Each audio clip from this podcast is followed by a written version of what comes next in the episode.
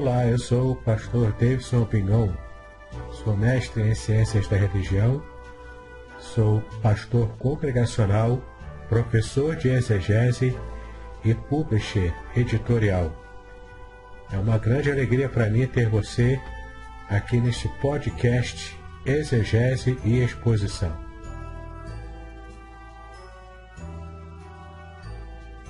Participe! Sugira novos temas para que eu esteja tratando aqui nos podcasts.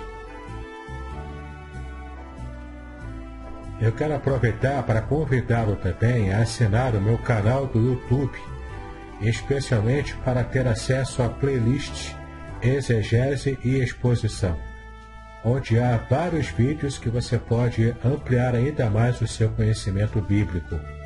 Se você quiser, também tem um grupo do Telegram chamado Exegese e Exposição. Há também cursos gratuitos meus na, na plataforma Udemy. É só você acessar e participar desses cursos gratuitos. Ah, e no final você ainda consegue um certificado de conclusão desses cursos. Vale muito a pena. E um curso muito especial que eu quero chamar a sua atenção é o curso Introdução à Exegese Bíblica. Nesse curso, eu te ensino passo a passo da metodologia exegética usada pelos profissionais da área.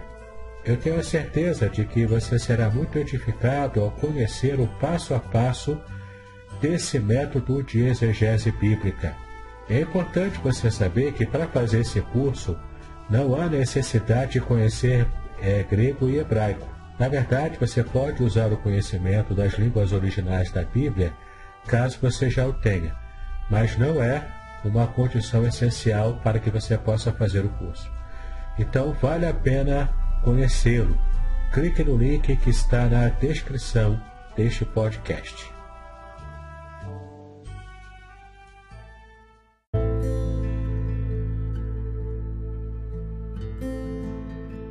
Nós vamos então abrir a palavra de Deus no Evangelho de Mateus, capítulo 3.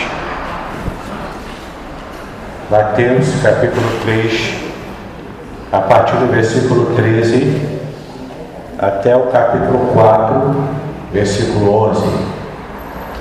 Mateus, capítulo 3, versículo 13 até o capítulo 4, versículo 11. Nós acabamos de cantar que há momentos em que precisamos, é, que sentimos, na verdade, a pressão que o mundo traz e a gente pensa até em olhar atrás. E é preciso de ajuda para continuar a caminhar, especialmente a caminhada cristã, que ela muitas vezes se apresenta para nós com muitos obstáculos.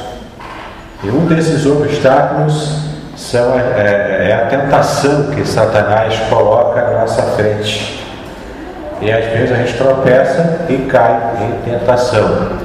E nós vamos aprender hoje, aqui nessa manhã, qual a fórmula bíblica para a gente suportar e não cair em tentação. Você preste atenção se você tem problema com isso, eu particularmente tenho se você também tem alguma tentação, seja qual área for, em que você é, tem dificuldade para vencer, nós vamos aprender hoje na palavra de Deus qual a fórmula bíblica para a gente de fato é, vencer as tentações. E também nós vamos entender hoje na manhã, se Deus quiser, qual foi o maior desafio de fé que o Senhor Jesus teve, teve, teve que ter para que ele pudesse vencer ele como ser humano que era. Nós vamos também entender isso aí. Todos acharam? Mateus capítulo 3, a partir do versículo 13, que diz o seguinte: Por esse tempo eh, dirigiu-se Jesus da Galiléia para o Jordão, a fim de que João o batizasse. Ele, porém, o dissuadia, dizendo: eu é que preciso ser batizado por ti e tu vens a mim? Mas Jesus lhe respondeu: Deixa por enquanto, porque assim nos convém cumprir toda a justiça. Então ele o admitiu. Batizado Jesus, saiu logo da água. E eis que se lhe abriram os céus e viu o Espírito de Deus descendo como pomba vindo sobre ele. E eis uma voz dos céus que dizia: Este é meu filho amado, em quem me comprazo. A seguir foi Jesus levado pelo Espírito ao deserto, para ser tentado pelo diabo. E depois de jejuar quarenta dias e quarenta noites, teve fome. Então o tentador aproximou-se e lhe disse: Se és filho de Deus, manda que estas pedras se transformem em pães. Jesus, porém, respondeu: Está escrito: Não só de pão viverá o homem, mas de toda a palavra que procede da boca de Deus. Então o diabo o levou à cidade santa, colocou-o sobre o pináculo do templo e lhe disse: Se és filho de Deus, atira-te abaixo, porque está escrito: Aos seus anjos ordenará a teu respeito que te guardem, e eles te, é, te sustentarão nas suas mãos, para não tropeçares em alguma pedra. Respondeu-lhe Jesus: Também está escrito: Não tentarás o Senhor teu Deus. Levou ainda o diabo a um monte muito alto, mostrou-lhe todos os reinos do mundo e a glória deles. Ele disse: Tudo isto te darei, se prostrado me adorares. Então Jesus lhe ordenou: Retira-te, Satanás porque está escrito: Ao Senhor teu Deus adorarás, e só a Ele darás culto. Com isto deixou o diabo, e eis que vieram anjos e o serviram. Meus amados, como eu disse, a gente muitas vezes enfrenta dificuldades. Uma dessas dificuldades na vida cristã é justamente aquele momento de tentação. E a gente precisa entender como vencer isso. Como que a gente vai conseguir suplantar aquele momento de tentação de modo a gente não cair? Porque às vezes alguns cristãos, alguns irmãos pensam que entrar em tentação ou sofrer uma tentação já é pecado. E eu quero dizer muito claramente para vocês que não é pecado ainda. Só será pecado se você ceder à tentação. Aí o pecado vai se, vai se concretizar na sua vida espiritual. Mas enquanto você está no processo de tentação, você ainda não está em pecado. Você está sendo, na verdade, alvejado por Satanás para, quem sabe, você cair. Porque esse, essa é a expectativa dele. Que você esteja tropeçando e caindo em tentação naquelas armadilhas que ele cria para você. E a gente leu aqui um trecho em que Jesus também enfrentou isso. Nós sabemos que Jesus ele, é 100, ele foi 100% Deus e também 100% homem. Jesus, ele, durante o período em que ele esteve aqui na terra, em Filipenses 2, a gente entende ali que ele deixou em stand-by no céu algumas características divinas dele para que ele pudesse viver plenamente a sua humanidade aqui na terra. Portanto, Jesus viveu aqui conosco também 100% como ser humano e enfrentando todas as dificuldades que a gente enfrenta. Cansaço, fome, dor, é, é, lutas pessoais, pressão psicológica, tudo isso ele sofreu como nós também sofremos. Mas tem uma diferença grandiosa que, que realmente é, fez com que Jesus tivesse vitórias. O fato de ele nunca ter pecado durante a sua vida. Então, qual foi o segredo dele para isso? Qual foi o segredo de Cristo para jamais ter sequer passado um pensamento pecaminoso na sua mente? Porque às vezes a nossa mente, a nossa carne é tão traiçoeira que, mesmo não querendo pecar, aquele pensamento assim vem de, como relâmpago em nossa, em nossa mente, e quando a gente percebe, já pecamos em pensamento.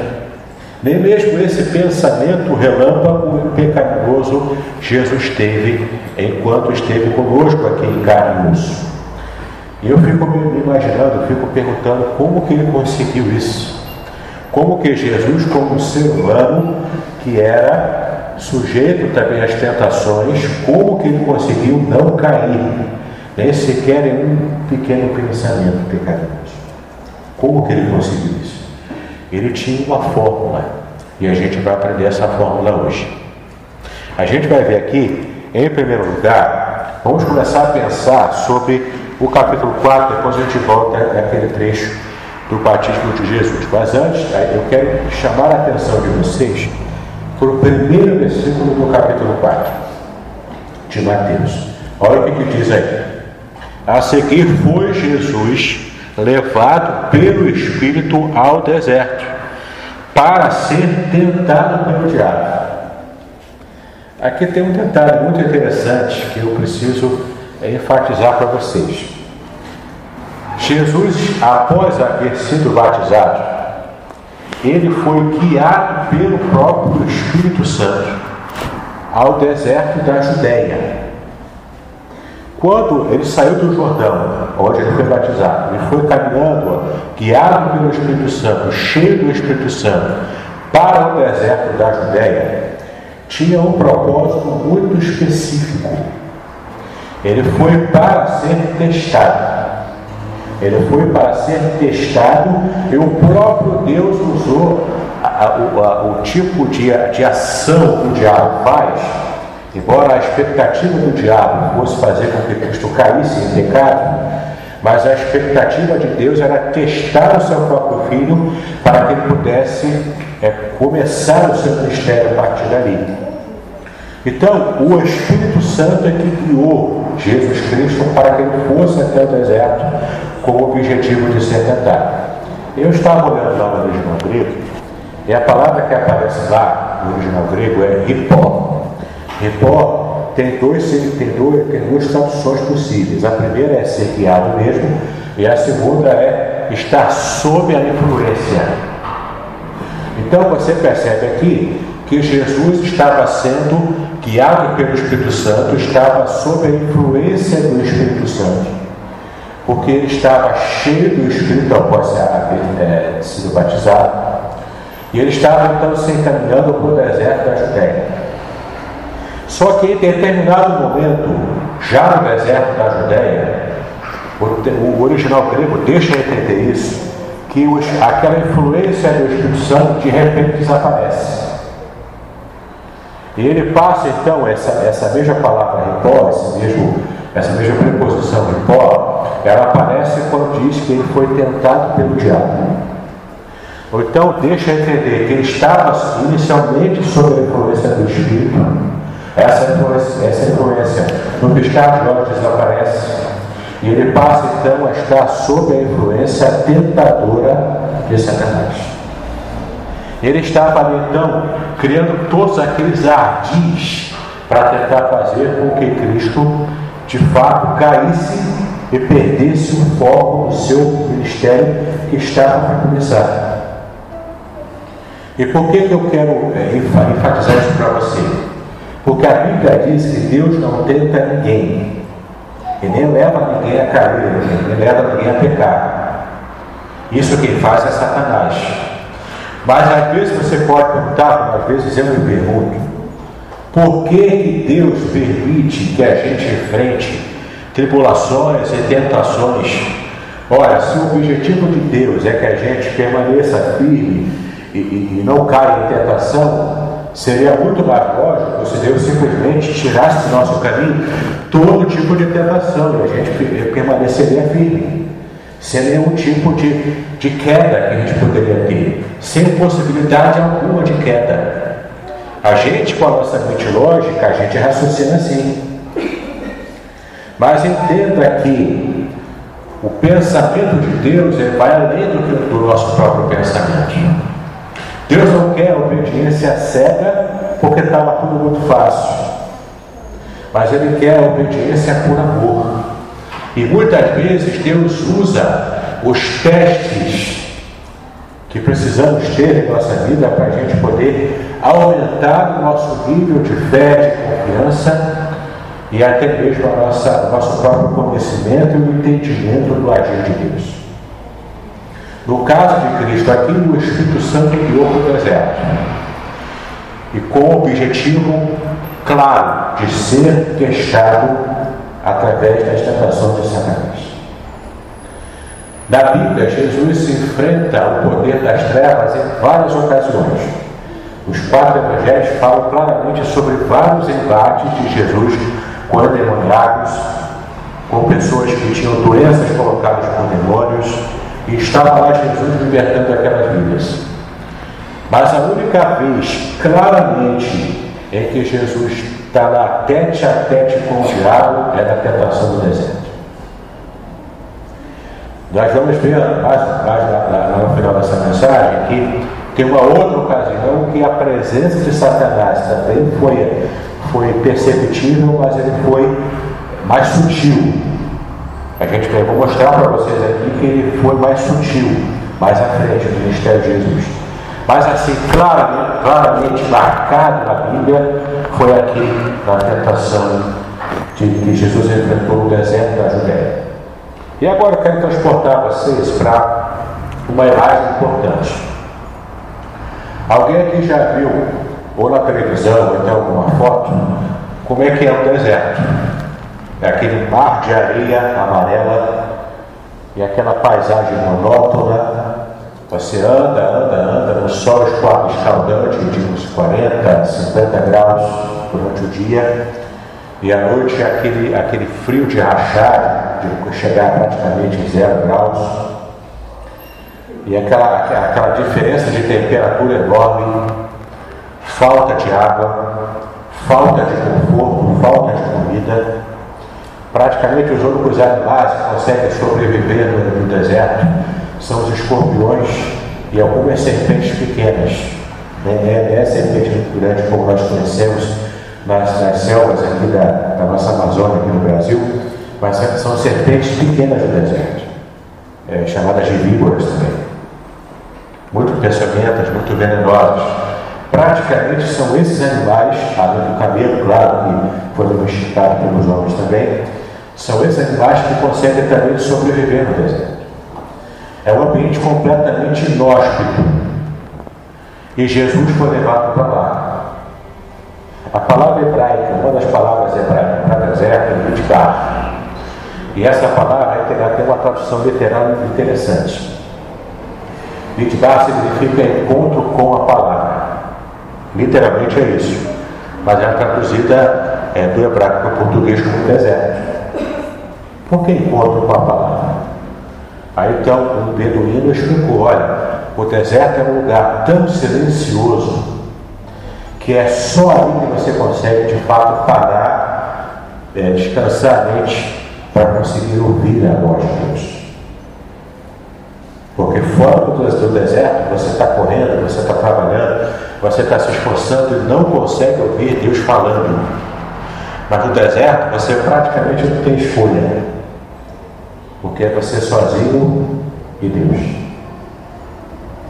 Então Jesus foi levado para esse deserto. Agora feche os seus olhos e imagine comigo. Tenta imaginar na sua mente uma cena que eu vou escrever. Jesus estava 40 dias e 40 noites no deserto. Provavelmente ele tinha levado um alforjezinho com alguma água, porque sem água não se consegue viver. Mas comida ele não levou. Então estava Jesus passando fome por 40 dias e 40 noites, apenas com um pouco de água num deserto escaldante, todo amarelo, areia para tudo quanto é lado, algumas pedras, algumas rochas, durante 40 dias e 40 noites. Como estava a aparência de Jesus?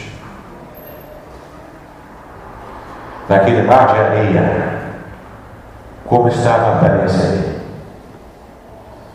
Ele provavelmente estivesse com as suas barbas e os seus cabelos completamente tomados pela areia, o seu rosto sujo daquela poeira do deserto, suado, sem poder tomar banho durante esse tempo todo, com fome, fedendo.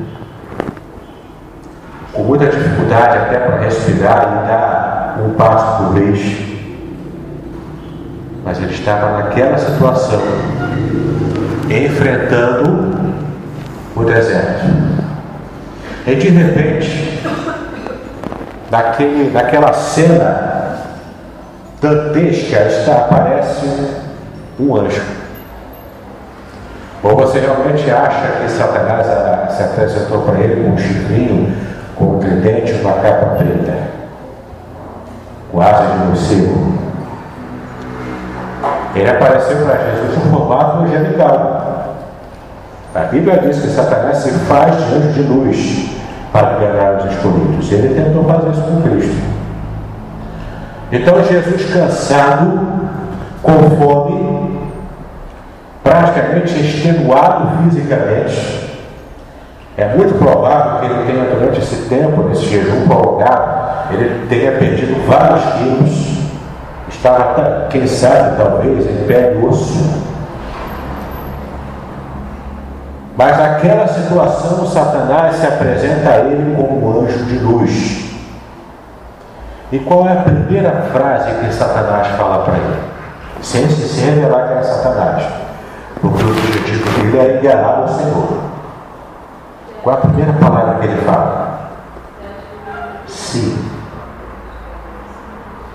A primeira palavra que Satanás fala, tentando se passar por anjo de luz, é se tu és o Filho de Deus. Sabe por que ele falou isso? Volta um pouquinho lá no capítulo 3 agora. Naquele momento do batismo de Jesus, lá no Rio Jordão. Tinha água e mudança por causa do rio. Agora também fosse lá um ambiente desértico, mas tinha bastante água por causa do Rio Jordão. Ele saiu da água. E o texto diz que imediatamente após Jesus sair da água, após o seu batismo por João Batista, o céu se abre. No deserto não tem muita nuvem. Então não sei, o texto, o texto não deixa claro se foram as nuvens que se afastaram, um pouco de nuvem que tinha, que se afastou para o céu se abrir, ou se houve mesmo uma, manifestação mais espiritual. E algo como o terceiro céu, é, um uma parte do terceiro céu se apresentando. A gente não sabe exatamente como foi que aconteceu isso. Mas o texto diz que o céu se abriu. Quando o céu se abriu, desce desse céu aberto o Espírito Santo através de uma imagem interpretada pelos seres humanos como uma pomba. Então desce o Espírito Santo em forma em formato de pomba e pousa sobre Jesus Cristo. E quando esse céu abre o pombo desce, o Espírito Santo desce, há uma voz que aparece do céu, uma voz poderosa, talvez como aquela voz que diz lá em Apocalipse, que é a voz de muitas águas. E você imagina essa cena também, Jesus ouvindo aquela voz junto com todos que estavam presentes. Eis o meu filho amado em quem eu me comprazo. Ou seja, eis o filho que eu amo, ele é meu filho, eu amo, e eu tenho prazer na vida dele, eu tenho prazer em tudo quanto ele faz. Então, até aquele momento, Jesus talvez tivesse recebido orientações e pistas de quem ele era, de quem ele era o Filho de Deus, por causa dos relatos de Maria, por causa dos relatos que falavam sobre o nascimento, as profecias que ele estudava, conhecia e viu se cumprindo nele. Mas audivelmente, claramente, o Pai falando com ele, a Bíblia registra que aconteceu no batismo. Então, após essa testificação real, completa, total, de que ele é o Filho de Deus, ele é amado, e que Deus estava satisfeito com a vida dele, que ele estava pronto para começar o ministério, que ele estava sendo aprovado pelo próprio Deus, pelo próprio Pai que ele, trouxe a revelação. Após essa, essa testificação do próprio Pai, ele é então guiado para o deserto.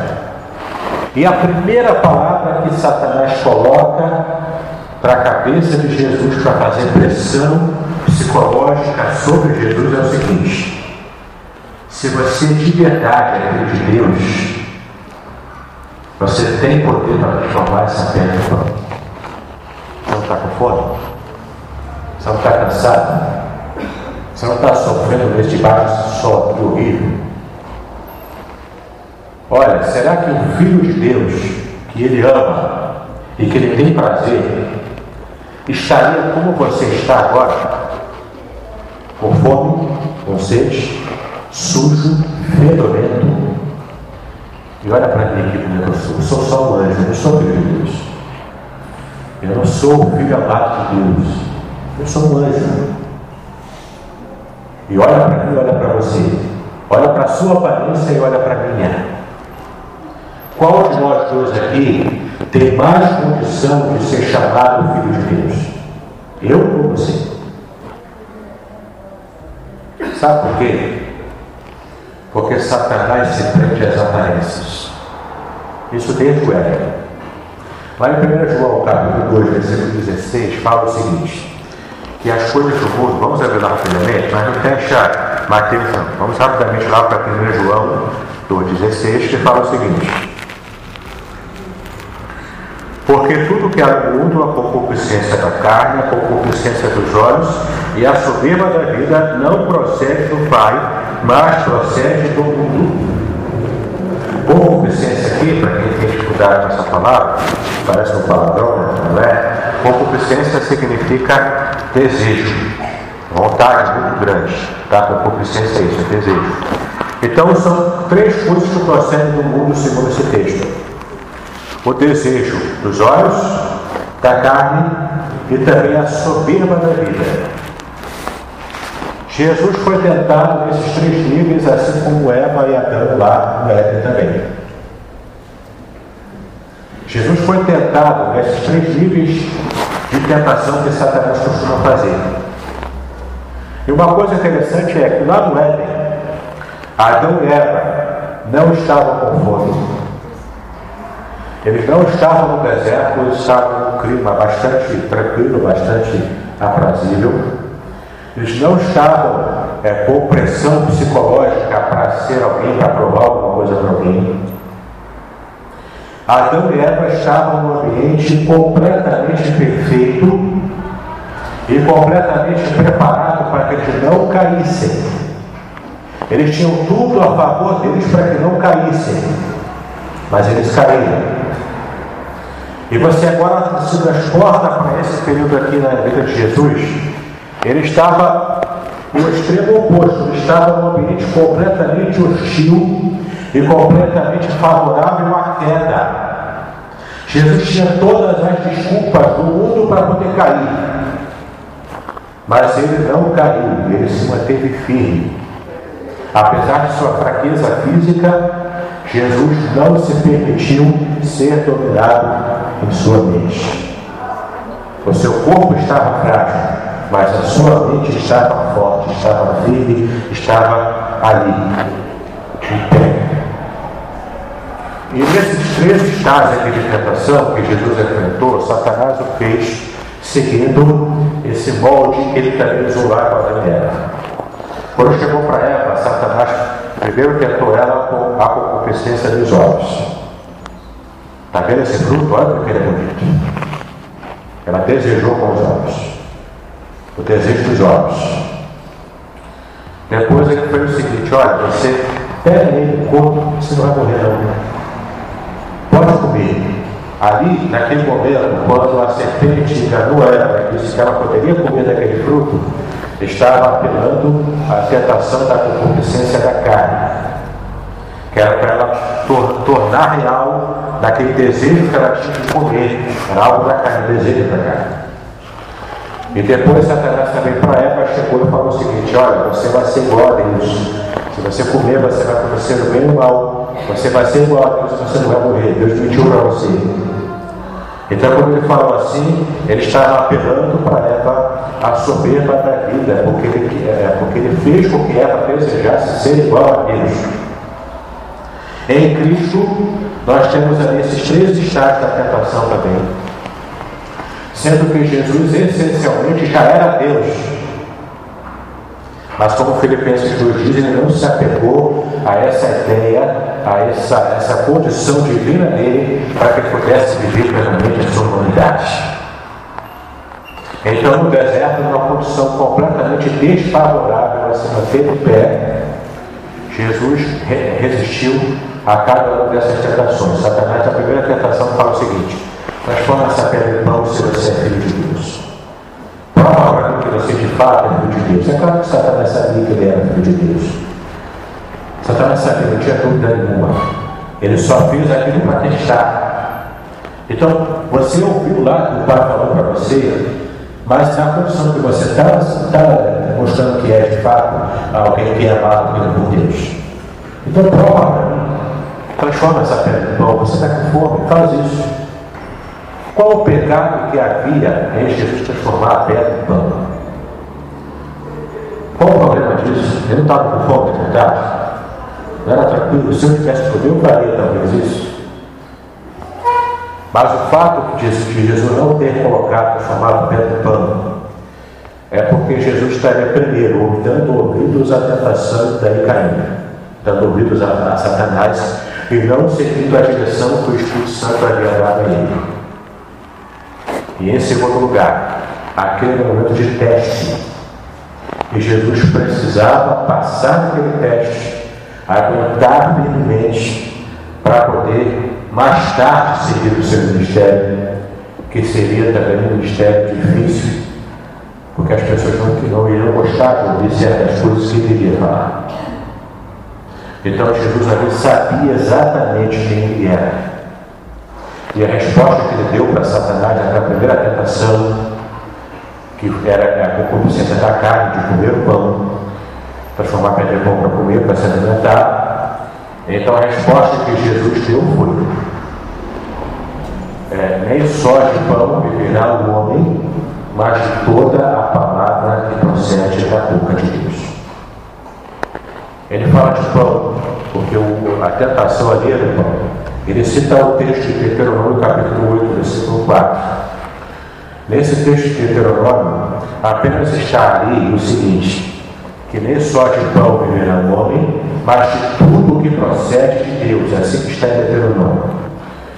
Ele apenas altera um pouquinho e fala de toda a palavra que está subentendida no texto, de toda a palavra que procede da boca de Deus. E a palavra que aparece no grego, porque há duas palavras para palavra pra, em grego. É logos, que é a palavra escrita, e rema, que é a palavra pronunciada. Então, logos é a palavra registrada graficamente, uma palavra é, é, colocada no papel. E ré é a palavra que se fala. Qual dessas duas palavras você acha que aparece no texto grego quando Jesus disse que nem só de povo verá o homem, mas de toda a palavra que procede da boca de Deus? Não é logos, é rema.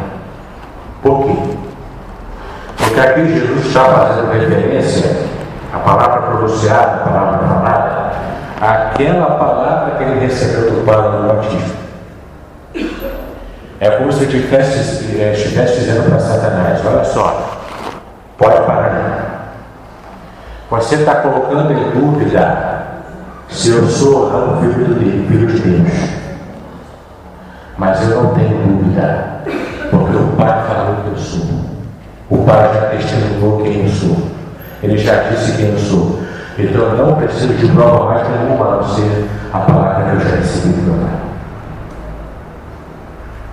Então, naquela primeira tentação em que Satanás vai colocando dúvida, vai tentando colocar dúvida no coração de Cristo, ele já corta e já, e já, e já, e já e responde para Satanás com a palavra.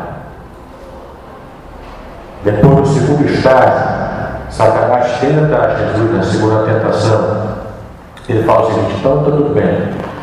O texto diz aqui, observe aqui, no capítulo 4, versículo 5. Então o diabo o levou à cidade santa, que é em Jerusalém. Colocou sobre o pináculo do templo. Entenda aqui que não foi uma visão que Jesus teve. Satanás não fez um truque de mágica, de ilusão, E Jesus acreditou que ele estava no pináculo do templo. Eu estava olhando também no original grego aqui e o texto é muito claro, muito concreto em dizer que ele levou mesmo, de verdade, foi físico aqui. Jesus estava, como eu disse para vocês, Jesus estava fisicamente cansado, fisicamente debilitado, mas a sua mente não estava. Se Satanás tivesse feito um truque de ilusão para enganar Jesus, a ponto de Jesus achar que estava no pináculo do templo, embora estivesse no deserto, Satanás estaria então tendo poder sobre a mente de Cristo. Isso é contra a palavra, porque Cristo não se permitiu ser dominado em sua mente por Satanás. Então, de alguma forma, o texto é muito claro dizer que Satanás de fato pegou Jesus e levou no pináculo do templo. Lá no pináculo do templo, ah, existe uma lei do Levítico que fala o seguinte, que para estar no templo, que era um ambiente especial, guardado, um ambiente específico, tinha que passar por uma purificação ritual chamada em hebraico de mikveh. O mikveh era um banho ritual. Tanto lavar as mãos como tomar o banho completamente. Tinha que estar limpo, puro, para poder estar naquele ambiente santo. A cidade era santa, Jerusalém, e o templo era santo. Então, quando Satanás, de alguma forma, consegue pegar Jesus e levar fisicamente no pináculo do templo, ele estava induzindo Jesus a entender que ele estava impuro, que ele era a pessoa errada no lugar errado. Porque ele estava no pináculo do templo, sujo, mal cheiroso, e naquela situação deplorável fisicamente falando. Então Satanás fala o seguinte, olha só, eu te trouxe aqui para o pináculo do, templo, está entendendo onde você está? No pináculo do templo era em cima de um telhado onde ficava embaixo do sinédrio, dentro do ambiente do templo. Naquele ambiente onde ele estava, tinha, entrada, tinha três entradas. Primeira entrada dos pobres, que dar na porta de Jerusalém, que entrava por uma porta maior.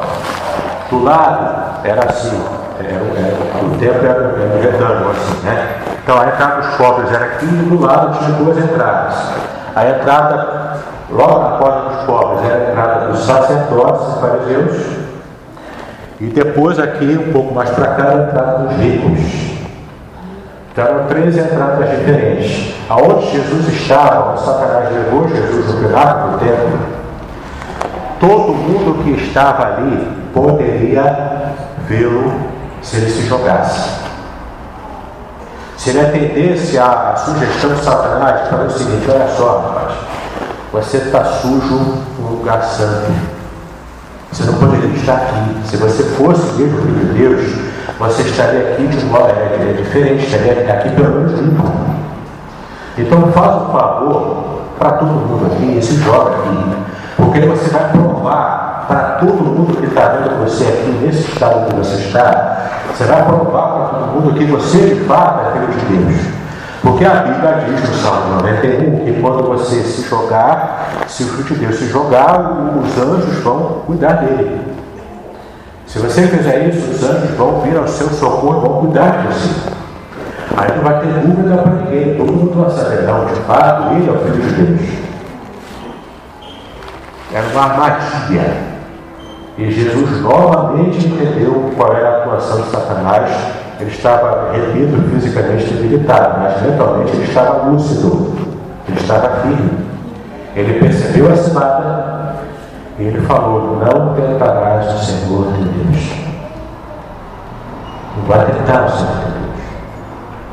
Eu não vou forçar uma barra para as pessoas entenderem que eu sou filho de Deus, eu não preciso disso. O pai falou que eu sou e está acabado, não preciso de mais prova nenhuma. Jesus sabia que ele era na essência, embora na aparência ele estivesse debilitado. E na terceira tentação, Satanás então tenta Jesus na soberba da vida. E ele fala assim para Jesus: Olha só, então tá bom. Levou Jesus para um lugar ainda alto, mostrou toda a cidade, Claro isso é uma, uma né? É um exagero, dá para ver a cidade, mas dava para ver uma amostra do que era essa riqueza que Satanás tinha controle. Mostrou tudo para ele e falou o seguinte: olha só, eu vou rasgar o governo aqui, vou mostrar de fato que eu sou, você já sabe eu sou da verdade. Então eu sou Satanás, vejo, eu quero adoração. Se você, por um minutinho só, só um minutinho, se prostrar e me adorar, eu vou facilitar a tua vida. Esquece deserto, esquece luta, esquece da cruz, esquece tudo. Você vai ter facilidade, vai ter riqueza, porque eu posso dar isso. Então Jesus percebeu isso e respondeu novamente com a palavra. Ele falou o seguinte: olha só, somente ao Senhor teu Deus adorarás. Somente a Ele você vai dar culto. Você pode me tentar para eu pegar algum atalho, você pode me tentar para me fazer é, mostrar para todo mundo que eu sou quem de fato eu sou na essência. A minha aparência não demonstra quem eu sou, mas eu sei que eu sou na essência. E uma coisa que é a chave é o segredo. Agora você guarda aquilo que eu vou te falar agora. Esse é o segredo. Jesus tinha relacionamento com o Pai. Ele conhecia o Pai. Jesus sabia que o Pai não o deixaria na mão. Guarda isso no seu coração. Tudo na sua vida, aparentemente falando, aparentemente na sua vida pode estar desgregolando de nova em nova. Você pode estar devendo a Deus o mundo, você pode estar doente, você pode estar com problema de família, está enfrentando está uma situação complicadíssima na sua vida. Quem olha para você, mas esse é filho de Deus, ele é servo de Deus, olha como é que ele está. Eu que sou ateu, eu que sou macumbeiro, eu que sou, é, que, que, não tenho nada a ver, não tenho vida espiritual com Deus, eu, tô, eu tenho uma vida melhor que a dele. Meu dinheiro está aqui no meu bolso. Minha vida familiar está lá é, equilibrada. Meu emprego é bom. Eu estou com saúde. As pessoas podem até olhar para a sua aparência e dizer: esse cara, essa mulher não é filho de Deus. Ele está perdendo tempo servindo a Deus na igreja. Ele está perdendo tempo indo todo domingo lá, em vez de aproveitar o sol para ir para a praia, indo para a igreja. As pessoas podem falar isso para você. Mas você não precisa dar ouvidos a essas pessoas. Porque se você tem um relacionamento com o seu pai, você o conhece bem. E se você o conhece bem, sabe o caráter que ele tem. E se você sabe o caráter que ele tem, você simplesmente sabe, Deus não vai me deixar na mão. Agora estou passando por um deserto, estou. Está tudo feio ao redor, está eu estou numa luta tremenda, estou, mas lá na frente Deus vai me proteger. Lá na frente eu sei que a vitória é certa. Porque Romanos 8, 31 diz que nós já somos mais do que vencedores em Cristo Jesus. Meu irmão, o mundo se atenta para a sua aparência, mas você não precisa atentar para a sua aparência. Você tem que atentar para a essência daquilo que Deus é na tua vida. Você tem que atentar para aquilo que Deus fala ao teu coração, naquilo que Ele já garantiu para você. É esse o segredo da tua vitória nas tentações, nas lutas diárias, para que você possa agradar o coração de Deus. Satanás então após tentar Jesus, lá em Lucas diz, Lucas 4 também diz que Satanás se afasta. Após a terceira tentação, e a terceira derrota que ele sofre com Jesus, ele se afasta. Em Lucas 4 diz que ele se afasta procurando o tempo oportuno. Porque, claro, ninguém pensa aqui que Satanás tentou Jesus agora e deixou, deixou Jesus leve, livre e solto durante o restante da sua vida até que ele morresse na cruz. Não. Durante todo o período da vida de Cristo, Satanás esteve ali seja através dos demônios, seja de forma sutil, mas esteja ali tentando, fazendo pressão contra Jesus. Você acha que Satanás deu descanso para Jesus? Satanás não dá descanso para a gente? Para para Jesus? Não deu descanso para ele. O tempo todo era tentação, o tempo todo era, era pressão.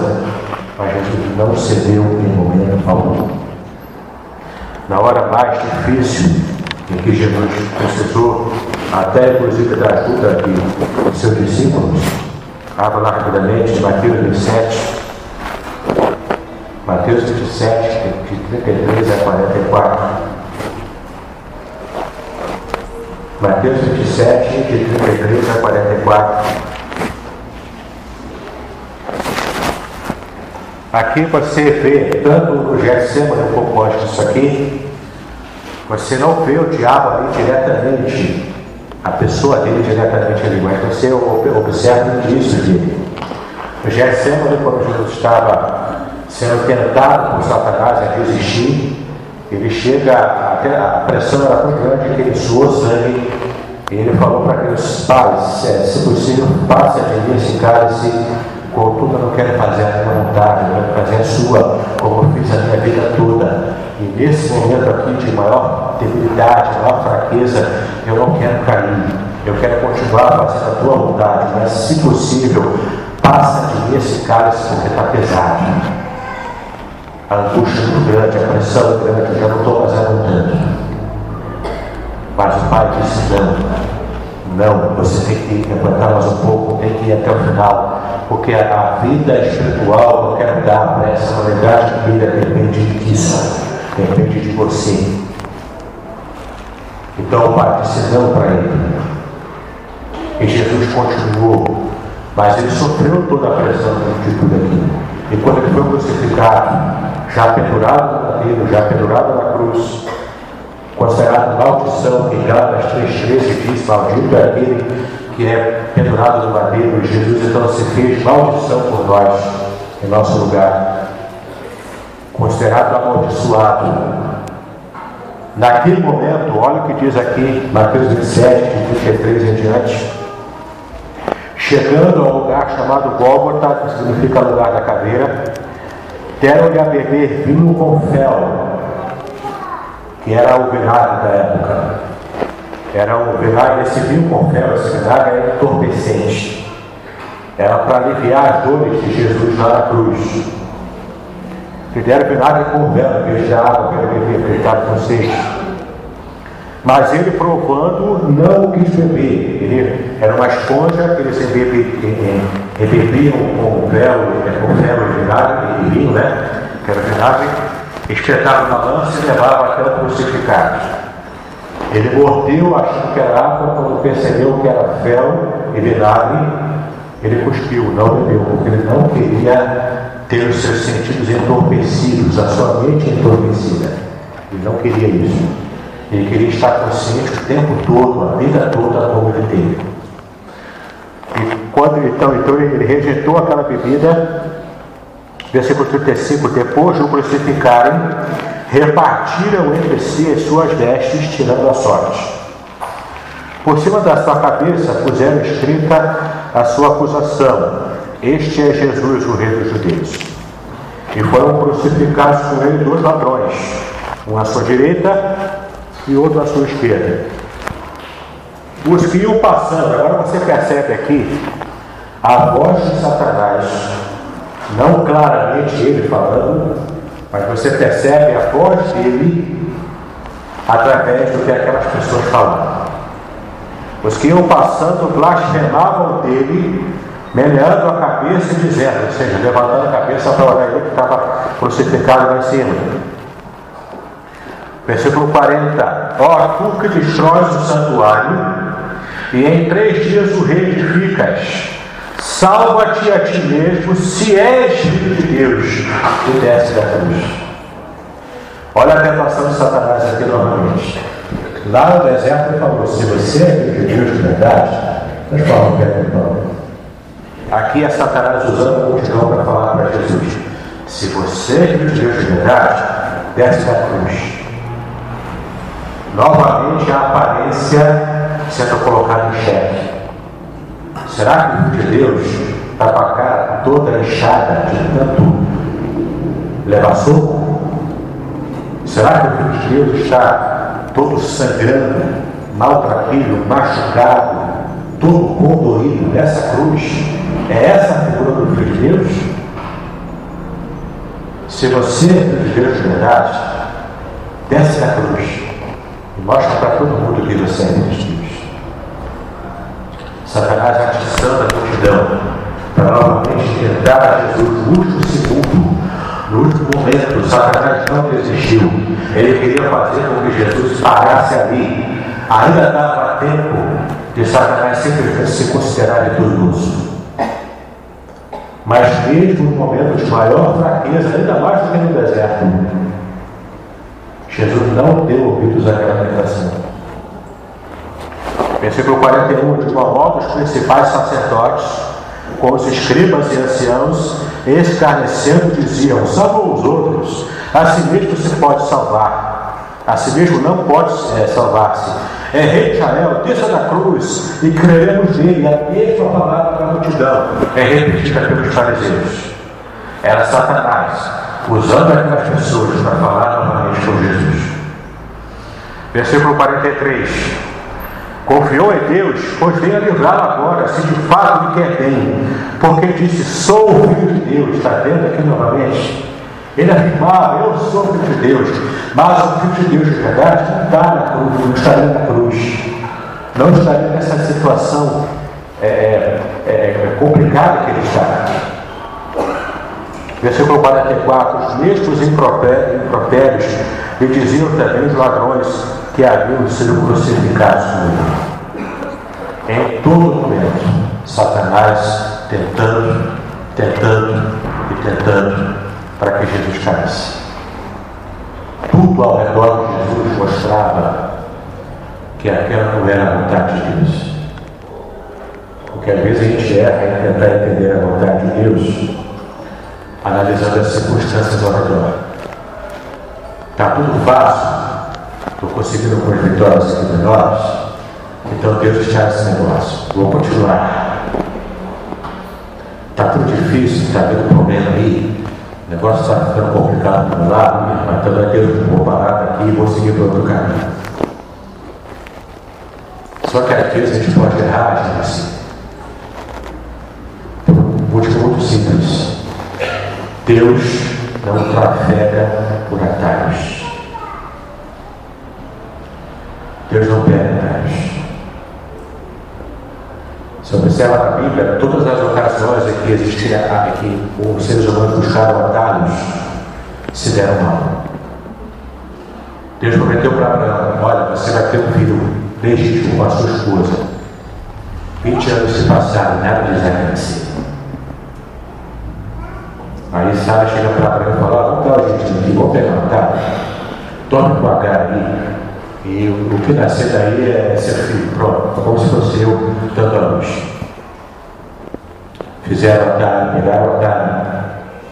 Se hoje você vê tanto, tanto ódio, tanta guerra entre muçulmanos e judeus, entre muçulmanos e povo ocidental, agradeça a Abraão, porque ele pegou um que não era para pegar.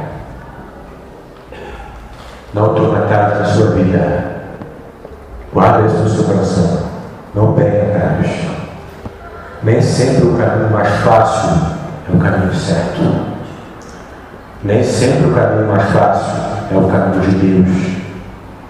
Os atalhos podem levar você para a morte.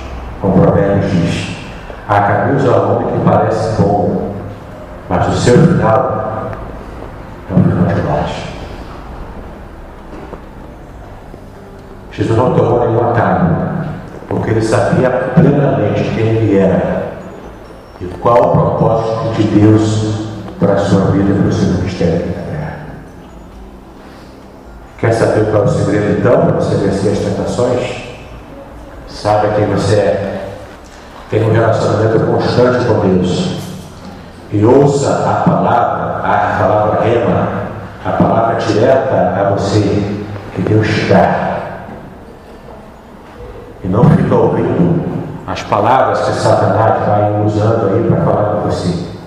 Seja com até um parente seu. Satanás, se ele quer, ele usa até uma criança para falar alguma coisa para você. Ele pode fazer isso. Não dê ouvidos à voz de Satanás. Conheça o teu Deus O próprio Jesus disse: As minhas ovelhas conhecem, conhecem o bom pastor. Eu sou o bom pastor, elas conhecem a minha voz e eu também os conheço. Você não precisa ouvir Satanás. Você pode escolher a quem você ouve. Escolha ouvir a voz do Pai. Porque Ele que fala para você nessa manhã: Meu filho, o caminho é esse aqui, ó. Segue por. Eu estou com você. Satanás pode estar tentando você durante todo o trajeto. Mas tenha certeza de uma coisa: assim como a presença de Satanás é certa para te tentar, a presença de Deus é mais certa ainda para te proteger e para te dar vitória. As aparências podem mostrar para quem quiser ver que você não é filho de Deus.